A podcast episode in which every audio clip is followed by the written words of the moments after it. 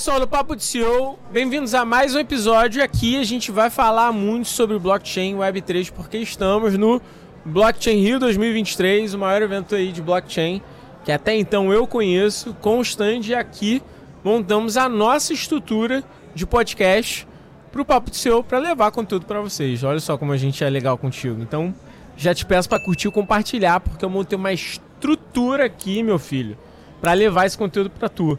É o um mínimo, né? Dá um curtir e compartilhar aí, segue a gente no Spotify, se tá vendo no YouTube, segue a gente. Porque, pô, vamos que vamos, né? Montamos uma baita estrutura para levar esse conteúdo para você. E aqui estamos com André da BibChain, que vai conversar muito sobre todos os caminhos que o Web3 está se tornando agora. André, obrigado aí por você estar aqui conosco. Obrigado a vocês aí pelo, pelo convite. É um prazer estar participando aqui com vocês no, no Papo de CEO. Vai ser um ótimo momento aqui compartilhar com vocês o que, que a gente está fazendo aí no mundo de blockchain corporativo. Legal. Vamos explicar para a galera o que é BibChain, porque, cara, esse mundo que a galera vive aqui, os CEOs ainda estão se inteirando, entendeu? Tá, opa. Bom, a BibChain é uma startup focada em blockchain corporativo. O que, que significa isso na prática? Significa que a gente está focado em empresas, ou seja, o objetivo da, da BibChain é como que as empresas utilizam blockchain no dia a dia das empresas. Ela foi fundada em 2018 então a gente está fazendo em setembro agora, é nosso mês de aniversário. É, e a gente se especializou aí em grande parte no mercado financeiro. É, a gente vai falar sobre diversos projetos que a gente está envolvido aqui. É, e por que, que a gente sempre deixa claro que é uma startup focada em blockchain para o mercado corporativo? Né? Quando a gente fala muito de blockchain, Web3, às vezes você pode ir de um cenário desde um game até cripto, é, compra e venda de moedas, não é esse o cenário da BibChain. A gente está focado basicamente em atender e entender empresas e como que elas colocam o negócio delas em blockchain é, com segurança, privacidade, lei, conformidade. Então a gente vem com todo aquele arcabouço que uma empresa precisa ter quando ela decide entrar nesse segmento, tá? Legal. Então vocês gostam de trabalhar a estrutura de um, de um, de um cenário blockchain. Vocês, é, independente de ter NFT ou token, o que vocês querem fazer é trabalhar é, ativos dentro da blockchain que é, possivelmente a empresa pode querer Exato. trabalhar. Exato. o nome BBChain, né, o BB vem de Blockchain on Business. Né? Então, a ideia do, do business nessa, nesse, nesse contexto é que qual que é o negócio que a gente está resolvendo? Do que, que a gente está falando quando a gente está discutindo sobre blockchain para negócios? É, qual que é o negócio que a gente está resolvendo? Qual que é o problema daquela empresa? E aí a gente vai ter cenários em que a gente pode estar falando, poxa, se você é uma empresa de agro, a gente pode estar discutindo é, rastreabilidade e tokenização dos seus ativos. Ah, se você é uma empresa financeira, a gente pode estar discutindo emissão de títulos ou real digital, que agora é um dos assuntos que a gente deve conversar um pouco mais profundo aqui. Então, é esse é o cenário onde a gente se propõe a resolver, né? Então, poxa, às vezes o cara é um CEO, às vezes o cara é um C-level de uma empresa ele fala, poxa, como é que isso toca o meu negócio? Qual que é o negócio que blockchain realmente impacta? E o que, que eu vou resolver isso aqui na minha empresa? O que, qual que é o problema real que isso resolve? É porque se você é um CEO você está tentando resolver um problema do seu negócio, ou está tentando melhorar ou criar uma nova oportunidade de negócio, não é só sobre tecnologia. Sim. Né? Então, muitas vezes, uh, o conceito de um, de um NFT ou como a gente usa um NFT, ele vai acabar sendo uh, absorvido na solução. Então, pode ser que numa tokenização de agro eu esteja usando um NFT ah, para depois distribuir, para gerar um valor, para lá no final o objetivo da empresa é gerar uma agenda de ESG ou uma conversão em crédito de carbono. E a gente consegue resolver essa essa jornada da empresa end-to-end numa expressão que a gente tem usado bastante, que é, poxa, como é que a gente faz blockchain para humanos, né? Legal. Que não é o cara que vai usar uma tela preta, ou vai ter que saber mexer com a MetaMask. Como é que minha tia vai usar MetaMask? Não sei se rola. Uh, a gente resolve isso para as empresas de uma maneira bem interessante. Então, vamos pegar um exemplo é, que você citou aí. É, ou melhor, Vou te perguntar um exemplo. Que use case você tem, por exemplo, você construir essa estrutura para um business? De repente não precisa nem citar nomes, enfim, mas só Não, a gente entender. pode. A gente está no, no, no Blockchain Rio. Hoje a gente fez uma apresentação é, de um case da a BBC. A BBC é uma associação brasileira de bancos. Ela tem Uhum. lá mais de 100 instituições financeiras dentro dela. Ela entrou aí no, no projeto do, do Real Digital. Né? Ah, e diferente das outras, qual, qual é o cenário que ela entra? Né? Ela entra já com 13 bancos juntos. Então, como é que 13 bancos vão conseguir interagir com o Drex, que é o Real Digital, né? a plataforma do Real Digital? Como é que você cria uma solução onde 13 bancos vão conseguir interagir, utilizar, eventualmente até competir, porque são do- ah, eventualmente até do mesmo segmento, Sim. mas garantindo coisas como governança, eh, privacidade, ah, que você vai utilizar aquilo como um serviço, vai resolver um problema do seu negócio e vai estar participando. É, é um cenário muito fora da curva, né? Você olha o- o- os 14 participantes iniciais, você vai ver nomes super grandes e a gente conseguiu entrar com a BBC, que é uma associação que pega os, os bancos eh, pequenos e médios. Então a gente conseguiu levar 13, junto com a BBC, né, conseguiu levar 13 bancos pequenos e médios para um piloto, que num cenário natural talvez não iriam conseguir entrar ou participar. Né? Então esse tipo de solução, ou seja, resolver um problema de negócio, colocar os caras no mapa, realmente é, pôr para rodar, integrar, gerar valor para os clientes na ponta, é ali que a gente está atacando. Porque no caso, esses, esses bancos que estão no consórcio da BBC, eles não conseguiriam entrar porque eles não têm tecnologia para isso, é isso? É, você tem uma questão de tecnologia, time disponível. Às vezes um banco, uma instituição financeira, né, uma IF pequena, média, são times de TI enxutos. Sim. Não é super equipes, né? Como os grandes bancos, às vezes tem centenas, alguns têm milhares de, de equipes de TI. Ou não Você- tem expertise também. É, então você tem, uma, você tem um banco pequeno ou médio, ele não tem time, expertise, tempo. Às vezes não, não tá na dinâmica dele mesmo. Poxa, eu tô aqui é, tocando o meu dia a dia, resolvendo o meu problema mais urgente de negócio, mas eu não posso deixar esse cenário cair. Porque é, o dia a dia não pode consumir a minha possibilidade de futuro. Eu preciso olhar para o futuro. Então, quando você chega, via uma associação e habilita uma solução, agora no piloto com 13, mas a solução cabe todos os 100, cabe mais 100. É, e via uma associação que não tem ali uma preocupação de compete, né, de, de competir com os caras, ou seja, a associação está basicamente preocupada em resolver um problema dos seus associados, você realmente leva blockchain para os negócios. Você Sim. consegue colocar esse cara em patamar de é, negociação, disputa e trabalho com grandes bancos. Então, mesmo ele sendo pequena, a gente consegue fazer ele trabalhar no cenário, numa arena grande. Porque você deu toda essa estrutura de blockchain que ele Exato. precisaria para operar.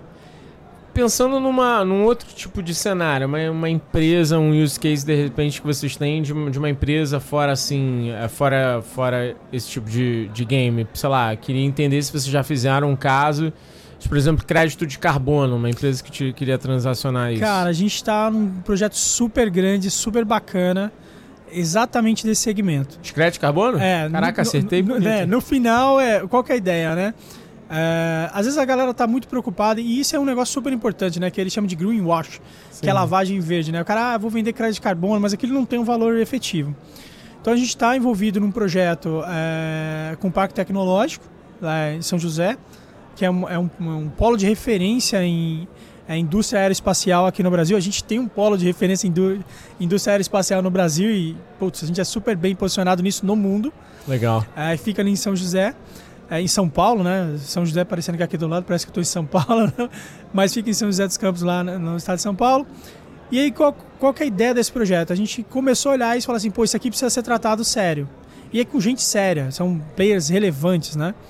É, então a gente começou desde a circularidade, é como é que eu entendo o, re- o resíduo dessa indústria, antes de falar em crédito de carbono, como é que eu entendo o resíduo dessa indústria, como é que eu entendo a pegada de carbono desse cara, como é que eu entendo esse negócio, e aí sim, uma vez entendido esse negócio, ou seja, a gente faz primeiro um projeto de circularidade, resolve a circularidade, e da circularidade você realmente tem como comprovar a sua pegada de carbono.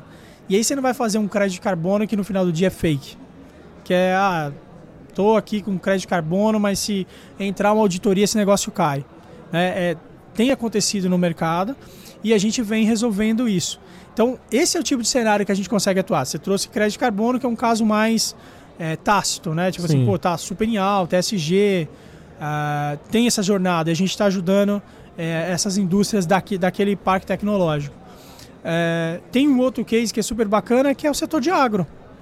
Então, pô, a gente fez um super projeto bacana com a AgroChain, que é uma, é uma empresa ligada a vendas de grãos, né? É, onde a gente conseguiu fazer todo o processo de comercialização de grãos mesmo. Sim. É, e aí o cara fraciona a safra, fraciona outras coisas, ele consegue dar acesso é, a esse mercado para outros players. E aí você pegou, olha, a gente saiu de ESG, foi para um cenário que é agronegócio, e aí a gente pega um negócio mais fora da caixinha, que é comercialização de energia. Então a gente pega uma Forra, que é uma, uma fintech lá do sul, que eles fazem ali um mercado de energia renovável. Então como é que a gente pegou e transformou aquele negócio do cara no que algumas pessoas chamam de Web3, apesar de não entender ao certo o que é isso. A gente não está falando da Web3 que está no PPT, a gente está falando da Web3 entregue agora. Eu Boa. tokenizei o negócio do cara, o cara está negociando isso, é, o cara conseguiu um novo mercado, conseguiu atingir um novo público através de uma tecnologia. Detalhe, tá? Tire tecnologia da cabeça do CEO o cara tem que ver a solução, que é o que a gente fala que é o blockchain para humanos. Ele é um hum, humano, ele vai usar isso a partir de uma experiência. E aí, uma pergunta que me veio em mente aqui. Uh, você, obviamente, precisa tokenizar isso. E aí esse token, na verdade, é um token que não vai ter um lastro financeiro, ele vai ter um lastro de, de unity. Como é, como é que funciona isso? Porque, por exemplo, uh, sei lá, energia. Você vai tokenizar e um que? Esse token vira Geralmente, energia você tem créditos futuros, né? Você tem uma previsão de futura, futura de, de produção de energia. Uhum. Então, imagina que eu sou uma indústria né? e eu tenho lá como minhas metas, até num processo de ESG, uma determinada quantidade de consumo de energia verde, né? Vamos chamar assim, simplificando. Sim. Então, uh, você já consegue pegar produtores hoje, aonde você tokeniza os ativos que esse cara vai produzir e a venda dessa energia ocorre hoje é, para consumo futuro, geralmente com deságio. Sim. É, então, na prática, eu estou falando assim: ó, legal, eu estou comprando é, energia para junho 2024, é, energia do tipo verde, e com o valor de hoje. Você traz um desconto nisso. Então, esse Sim. cara que é um produtor de energia, ele sabe que daqui a um ano a energia que ele vai produzir já está vendida. E o cara que comprou já conseguiu um desconto em cima dessa energia e já conseguiu atingir suas metas. Eu já consigo falar assim, ó, poxa, eu vou produzir aço e já sei que minha energia eventualmente será X%, X da minha matriz energética é energia verde. Então, existem formas Boa. de você fazer isso. Não é, é, não é simples, se a gente pensar do jeito Sim. correto de fazer, que é o negócio, é, mas é poderosíssimo. E esse token que você gera é um token XYZ que você cria, né? Você, você não. Você não. E aí você tem que lastrear ele, por exemplo, uma Ethereum, você usa alguma coisa assim nesse sentido? O, o mercado de, de blockchain corporativa ele está oscilando entre blockchains permissionadas e blockchains públicas. Então, em alguns casos, o que a gente tem que é observar, os caras vão para blockchains públicas, fazem uma POC, acham legal, acham bacana, e a gente observou, para nossa surpresa, uma volta do tipo, ah, legal, agora eu quero fazer isso aqui em escala, deixa eu fazer numa permissionada. O caminho que a gente está observando agora é começa com permissionada, uma blockchain permissionada. Explica para o público também o que é permissionada e pública, tá bom. só para contextualizar. É, e aí, e aí eu, eu, volto nessa, nessa ideia. Então, assim, o cara vai para uma blockchain permissionada, e aí depois ele faz o que a gente chama de, de, de bridge, né? Ou seja, ele, eu faço todo o meu processo aqui, trafego tudo aqui e eventualmente eu só distribuo numa blockchain pública. E aí fazendo analogia para o público, o que é uma blockchain pública e uma permissionada, né? É, a melhor analogia que eu gosto de fazer é assim, ó, uma blockchain pública significa que o seu sobrinho de 14 anos, que é de repente um nerd, sobe, um, uma, entra na máquina dele e pode fazer parte da rede e minerar e participar e ser um participante daquela rede, porque ela é realmente pública. Qualquer um com um computador e um acesso à internet pode participar é, dessa rede blockchain. Não necessariamente ele vai conseguir ganhar algum benefício, mas ele participa dessa rede nem que seja por diversão, né? Certo. Quando você vai para blockchains permissionadas, o que, que significa? Significa que quando alguém for entrar nessa rede blockchain, vai ter todo um processo de avaliação para saber quem você é. Então, ah, legal, eu sou uma empresa X, vou entrar numa blockchain permissionada uh, que a BBChain fornece, uh, porque eu quero lá minerar ou fazer o meu negócio dentro daquela estrutura de blockchain. Uh, então, primeiro, a BBChain vai saber quem é você. Aí a documentação, jurídico, avaliação da empresa, é, se você está fazendo alguma coisa lícita, ilícita, se esse negócio faz ou não faz sentido. Por isso as empresas estão nesse momento dando algumas um passinho e olhando para isso, porque a gente viu acontecer algumas coisas não tão interessantes em blockchains públicas. É, e aí a gente habilita esse cara numa rede blockchain permissionada, ou seja, ele é um participante, as pessoas sabem quem eles são naquela rede e ele está fazendo negócios ali que as pessoas conhecem que é ele que está fazendo aquele negócio e tudo bem para ele. E tudo bem, não é um problema. O anonimato não é um problema para ele. Ele está é, interessado em outras capacidades. A descentralização, a segurança, a distribuição são mais valiosas do que ah, eu estou fazendo aqui anônimo, ninguém sabe quem eu sou. Tá? Sim. E aí tem uma provocação. Uma blockchain pode ser permissionada e ainda assim ser pública. Porque o pública significa que eu posso dar visibilidade pública das transações que estão acontecendo lá. Mas não quer dizer que qualquer um entra naquela rede. Perfeito. Então eu posso trabalhar nisso, e é onde a gente tem trabalhado com as empresas. É, e esse é um caminho natural, tá? Acho que a gente começa aí com blockchains mais permissionadas e naturalmente a gente vai para blockchains públicas. E é claro, já tem um monte de gente usando blockchain pública e tudo bem. É, e é assim que é a vida, né? É a, a, a analogia aí para quem são CEOs aí, ou o pessoal de negócio está olhando, imagina na época da internet, né? Pensa na brincadeira da intranet, extranet e internet. internet. Quem viveu aquela época sabe que teve esses, esses saltos. Para a galera nova hoje, o que, que esse cara tá falando? É. Extranet, intranet, é tem é tudo internet. Nenhum. Não tem.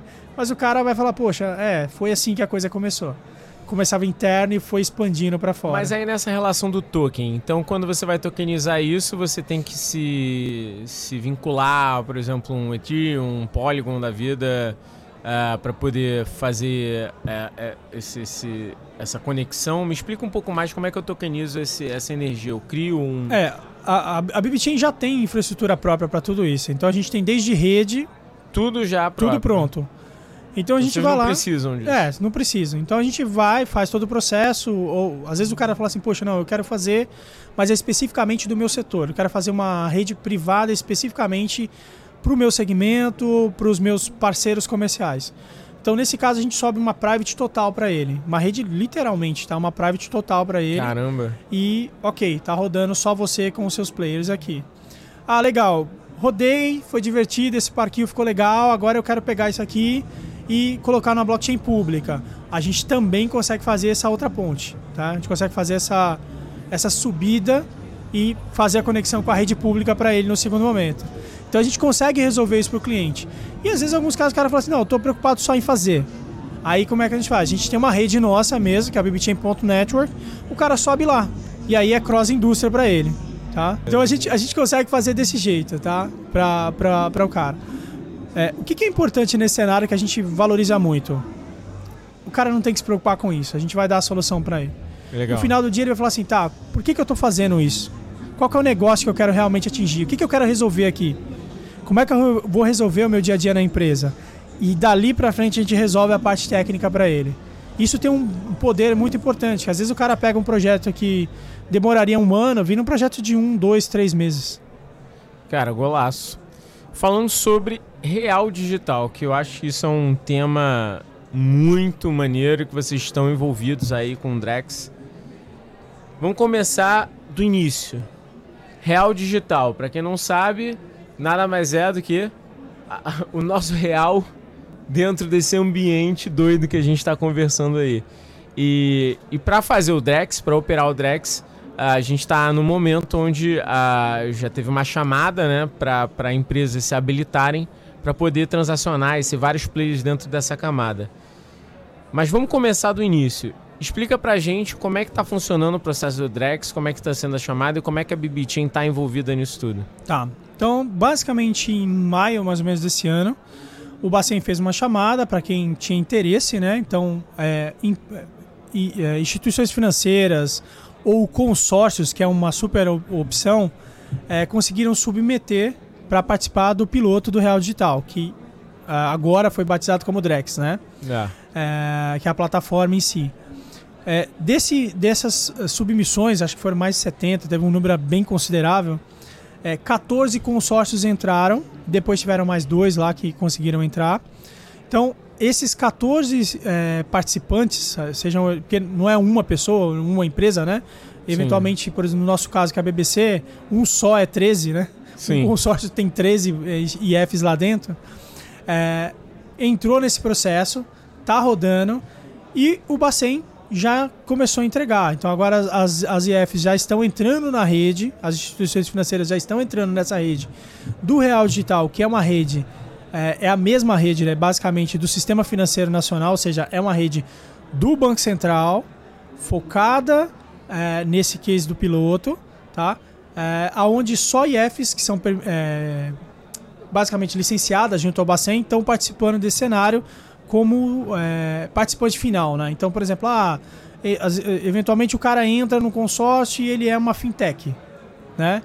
É, ele não é uma IF. No final do dia, ele vai ter que usar uma IF para acessar essa rede. Sim. Então, a gente entrou nesse processo, é, conseguimos ali trabalhar em duas pontas desse processo, uma parte como fornecedor direto lá de tecnologia, né?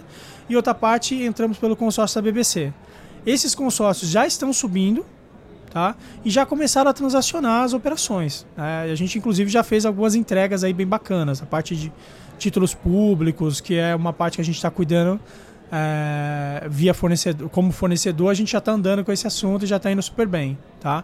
E aí a gente pode entrar um pouquinho mais no que, que é o real digital em si, tá? Não sei Boa. aí como, como que a gente Eu acho que vale a pena, porque uh, já, já ouvi muitos esses questionamentos. Do tipo, cara, a gente vai ter o Drex, que é o real digital. Mas ele vai funcionar dentro da estrutura do Banco Central. Qual a diferença então para o real? Na Se verdade, hoje já é tudo crédito, já é tudo. Na verdade, é, é perfeito a sua pergunta, porque não é para ter diferença. Não se pode imprimir dinheiro. Né? Se você vai fazer a história de El Salvador, né? Ah, vou é. criar aqui um negócio muito fora. Você não imprime dinheiro. Dinheiro tem um negócio bem mais sério que é macroeconomia envolvida. Então, Total. quando a gente fala que o Drex é o real digital, é porque você não cria dinheiro do nada. Então não poderia se criar aqui, primeiro, é, um, uma outra coisa que imprime dinheiro digital. Isso seria para a economia, para a pessoa é, no dia a dia. Isso é inflação e diversas coisas horríveis aconteceriam na economia. Então ele não é uma outra coisa, ele é o dinheiro. Só que ele é o dinheiro no formato digital. Isso é muito bom para a questão macroeconômica. Um segundo ponto é, pô, mas Carneiro, qual que é a diferença, André? Qual que é a diferença então? O seu dinheiro, a sua nota de 100 reais, que deve estar no seu bolso, né? No meu não, mas no seu bolso, naquela nota bacana de, de 100 reais aí. Pense nesse cenário. Esses 100 reais que você tem no teu bolso, você consegue fazer um tipo de transação com ele. Que você troca ele por alguma coisa e recebe alguma outra contrapartida, eventualmente em dinheiro, como troco dele essa transação é única, ela não é programável. Você Sim. não consegue falar assim, ó, eu vou escrever aqui na minha nota, seria lindo, né? É, na minha nota de 100 reais, uma seguinte regra, ó, quando ela chegar lá no café, o cara vai ter que é, eventualmente dividir essa nota em cinco, mandar uma parte para esse, para esse. Você não consegue, por exemplo, pegar, escrever na nota uma regra dizendo que quando essa nota chegar no caixa, ela tem que ser dividida em cinco pedaços. Você não consegue fazer isso. Por que, que eu trouxe esse exemplo que pode parecer confuso? Porque aí é que entra um game change nessa brincadeira. O Drex permite a programabilidade do dinheiro. Nome confuso para ideia simples. Você consegue colocar uma regra sobre o dinheiro que está sendo transacionado. Tão simples quanto. É, regra mais básica. Eu posso colocar um contrato de, sei lá, DVP, que é um Delivery versus Payment, aonde é, eu vou receber, imagina que você está fazendo conteúdo, tudo bem? Você, poderia, você produz conteúdo, então pode ser que no, ao produzir conteúdo você tem que pagar rebate, comissão, FII, e todas as pessoas envolvidas naquele processo. Você poderia criar um contrato que quando o dinheiro entrasse nesse contrato, toda essa distribuição acontecesse automaticamente. Isso é o dinheiro programável na prática. E é dentro do teu negócio. Então imagina que tu fechou um, um projeto. Tô abusando aqui, tentando pegar o teu contexto de Não, negócio. manda ver. Imagina que você fez um contrato lá é, de produção de conteúdo e você tem que pagar desde o fornecedor né, de infra, daqui que tá, até o roster e a equipe.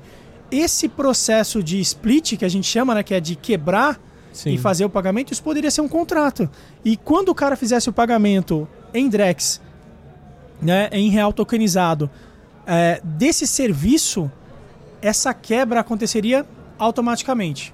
Entendi. Nesse cenário, o que, que eu tirei? Tirei intermediários, tirei chances de erro, tirei, criei confiança. Quebrou um monte de gateway, um monte de splitadora de pagamento, É, quebrou não- geral. É, não vamos entrar nesse mérito, mas é isso. O dinheiro se tornou programável. Sim. Então, quando a gente fala do dinheiro se tornar programável, é isso. Contabilmente falando, facilitou muito, né? Porque... E detalhe, essa transação que a gente acabou de fazer aqui, ó, ela é atômica.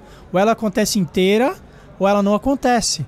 Então eu não preciso de conciliação para quem é empresa grande, conciliar, reconciliar, bater, é, vai arquivo, volta arquivo. Essa transação aconteceu. Ela é atômica. Aconteceu a transação, todo mundo recebeu na sua carteira. Acabou. Isso a gente está falando de transação de segundos. Boa. Esse é o tipo de tecnologia que eu acho que vai disruptar o mercado. Mas a pergunta é: será que isso vai ser operado dentro de blockchain em algum momento ou você acredita que não, não faz sentido? Cara, isso já está sendo operado, tá? A rede que sobe agora, a rede do Drex, é uma rede é, rodando Hyperledger Bezo, que é uma, uma plataforma blockchain baseada em EVM, que é a mesma do Ethereum, tá? É um Ethereum, é uma EVM Ethereum, que tem algumas características ali que atendem mais empresas, como algumas questões ligadas à privacidade e alguns outros assuntos relacionados. Mas basicamente é um Ethereum, tá? É um Ethereum permissionado que está rodando ali. Ah, isso é super bacana, porque, poxa, a conectividade, a interoperabilidade é natural no tempo, tá? Sim. E é essa rede que o Bacen está subindo. Na verdade, já subiu, né? Ele subiu a parte dele, que é o principal, já a infra já está subindo. E agora o que está fazendo são os participantes criando nós na rede. Imagina no momento zero aí de uma rede tipo Bitcoin ou Ethereum, que os caras começaram a subir máquinas. E começaram a fazer transações ali dentro. O que a gente está falando é exatamente esse momento, só que no mercado financeiro. Cara, vocês estão no berço da, da situação. É né? isso, tá acontecendo agora. E aí tem uma, uma coisa bacana que a gente tratou aqui hoje, assim, essas redes não estão ligadas é, obrigatoriamente só para o mercado financeiro. Pô, a gente está discutindo é, eventualmente coisas para o setor de seguros. Cara, eu posso criar uma rede lá no segmento de seguros e essa rede no, no segmento de seguros interoperar com essa rede do Bacen. E aí, você de novo criou um negócio diferentão aqui. Então, a galera tá achando aí que Web3 é coisa de. Ah, é coisa da galera jovem. Relaxa. Isso vai acontecer. O que você tá chamando de Web3 já tá acontecendo na sua frente. Pode ser que você não esteja vendo. Ok, tá acontecendo num ambiente regulado. Tem uma coisa ligada a Bacen, o que é ótimo. Tá? Sim, sim. Ah, pô, tá. Se Segurança, segurança jurídica. No final do dia, uma coisa é você brincar, outra coisa é você falar do seu dinheiro principal, né? Total. É, até quem trabalha no mundo cripto, opera no mundo cripto, às vezes o cara tem lá uma carteirinha que ele usa pra brincar. E ele tem. e- o dinheiro na e, é, né, é, cara? e ali é onde ele tem o dinheiro pesado. Ele não É. fica brincando com a carteirinha dele, né? Então, aqui tem um negócio diferente, tá? De, de segmento que pode acontecer super top pro mercado. Tá, tá acontecendo, tá? É, vai mais ou menos até quase o meio do ano que vem, maio do ano que vem. É, o piloto dando certo e tudo indica que ele vai caminhar, aí o negócio é são decisões, né? É, tem bastante coisa para fazer, mas é rolloutar, expandir. E o mercado já foi, né? Porque, sendo bem pragmático, ok, vamos supor que ah, não desse nada certo. Ainda assim a tokenização já está feita. Sim. Vai estar feita, já tokenizou. Alguns ativos já foram tokenizados, já testou. Ah, e a última milha, hoje, é o grande problema da Web3. Se você pegar DeFi e Web3, a última milha é sempre o problema. Ah, eu fiz um programa super bacana, tudo fofo, tudo. Ah, meu projeto é isso, é aquilo, é aquilo. Tá bom, arranca o dinheiro e põe o dinheiro por onde? Exatamente. hoje é o maior, é, é a maior barreira, milha. né? Sua última milha não está resolvida. Nesse cenário, você resolve a última milha. A, milha, a primeira milha de entrada é por onde o dinheiro entra e a última milha é por onde ele liquida. Sim. Isso operacionaliza todo o resto. Senão você vai sempre ter uma solução que você tem um risco no final, né? Que é faz uma transação, converte não sei o que, converte numa moeda, passa em outro país e torce para chegar na sua mão. é raro, mas acontece alguns casos de desaparecer, né? Boa. Onde a gente tá nesse cenário. Cara, André, explicação fantástica. Muito maneiro ver que a BBChain tá pô, no berço do, do processo do Drex e que imagino que certamente vamos ter muito mais história ano que vem. Vou te convidar ano que vem para saber como é que vai ser o final desse piloto. É, mas mais do que isso, queria que a gente finalizasse esse papo com você, falando uma dica, um direcionamento. Eu sempre peço dica aqui, direcionamento para todo mundo que está nessa cadeira, para falar com os CEOs, para entender como eles podem lidar com esse ambiente de blockchain. Então, se alguém fosse querer uh, e precisasse transacionar determinados ativos em blockchain, qual a principal dica que você daria para eles, André? Olha, hoje o que a gente tem conversado com, com o pessoal que está nesse cenário é comece. Por exemplo, a gente fornece. Ótima um, dica. É, a gente, a gente fornece um sandbox. É, e qualquer um que te falar que é complexo, duvide. Porque não é para ser complexo. Não é para ser ciência de foguete. Só para você ter ideia, a gente subiu um sandbox para quem não conseguiu entrar no, no Real Digital. A gente entrega o sandbox hoje em menos de meia hora. O cara consegue fazer todas as operações lá dentro, o cara consegue testar, experimentar, ver como é que funciona. Aí ele experimenta, ele fala assim: legal, entendi. Mas como é que eu coloco o meu negócio aqui dentro? Aí ele vem e fala: pô, Carneiro, como é que a gente faz isso? Como é que a gente coloca? Aí a gente vai para alguma coisa mais complexa. Sim. Aí a gente tem um segundo papo. É, a gente tem que conseguir. Cara, a gente vem desde 2015 já trabalhando no mercado financeiro, trabalhando com blockchain profissionalmente. Eu brinco assim, pô, quem, quem recebe para trabalhar esse tempo todo, né? E uma coisa que eu considero muito assim, a gente tem que tirar essa ideia de blockchain nicho. Isso não é para ser nicho. Enquanto esse negócio for nicho, um nicho muito nerd, assim, ah, o cara tem que ser muito inteligente, coisa de nerd. Assim, não se iluda, não faz sentido. Isso é para negócio. Se complicou demais, alguma coisa está errada aí. Vou até te complementar em relação a isso. A Hyper já estava desenvolvendo projetos em Web3 para em clientes, empresas. E, e, e sempre com a perspectiva de negócio. Uma das coisas que a gente foi relutante em se posicionar com a nossa business unit de Web3 é que, cara, era complexo. Porque era mesmo complexo. Hoje é fácil Hoje não existe mais essas barreiras. Tem vários players, como própria, propriamente a BBChain e vários outros, que fazem com que o, o aspecto tecnológico e de estrutura seja, é, seja muito mais viável. O que acontece hoje, na verdade, é como você vai empregar isso dentro de um business. Como é que você vai mudar todas as vezes um modelo de negócio para que isso consiga acontecer. E aí, obviamente, não querendo mais já puxando jabá, é por isso que a Hyper hoje atua dentro dessa, dessa ferramenta de projetos envolvendo Web3. É, cara, queria te agradecer demais aí pelo papo. Te dar um presente que é a camiseta da Minimal, que é a nossa patrocinadora. Ufa. Cara, camiseta fantástica, espero que você goste. Camiseta que precisa passar, não dá bolinha, tem, é feita de algodão pima, que é um dos melhores aí do mundo. Espero que você curta e que você consiga dar mais palestras com elas agora. Opa, viu? vou gostar. Valeu, pessoal. Super obrigado aí pela, pelo tempo, pela participação. É, espero que a gente tenha conseguido ajudar vocês aí em tudo que, que se refere a blockchain, Drex. E a gente está aí disponível para conversar. Vai ser uma jornada boa e é bem melhor se a gente vai junto. Pessoal, valeu. Não se esqueça de curtir, compartilhar. Tamo junto e vamos nessa.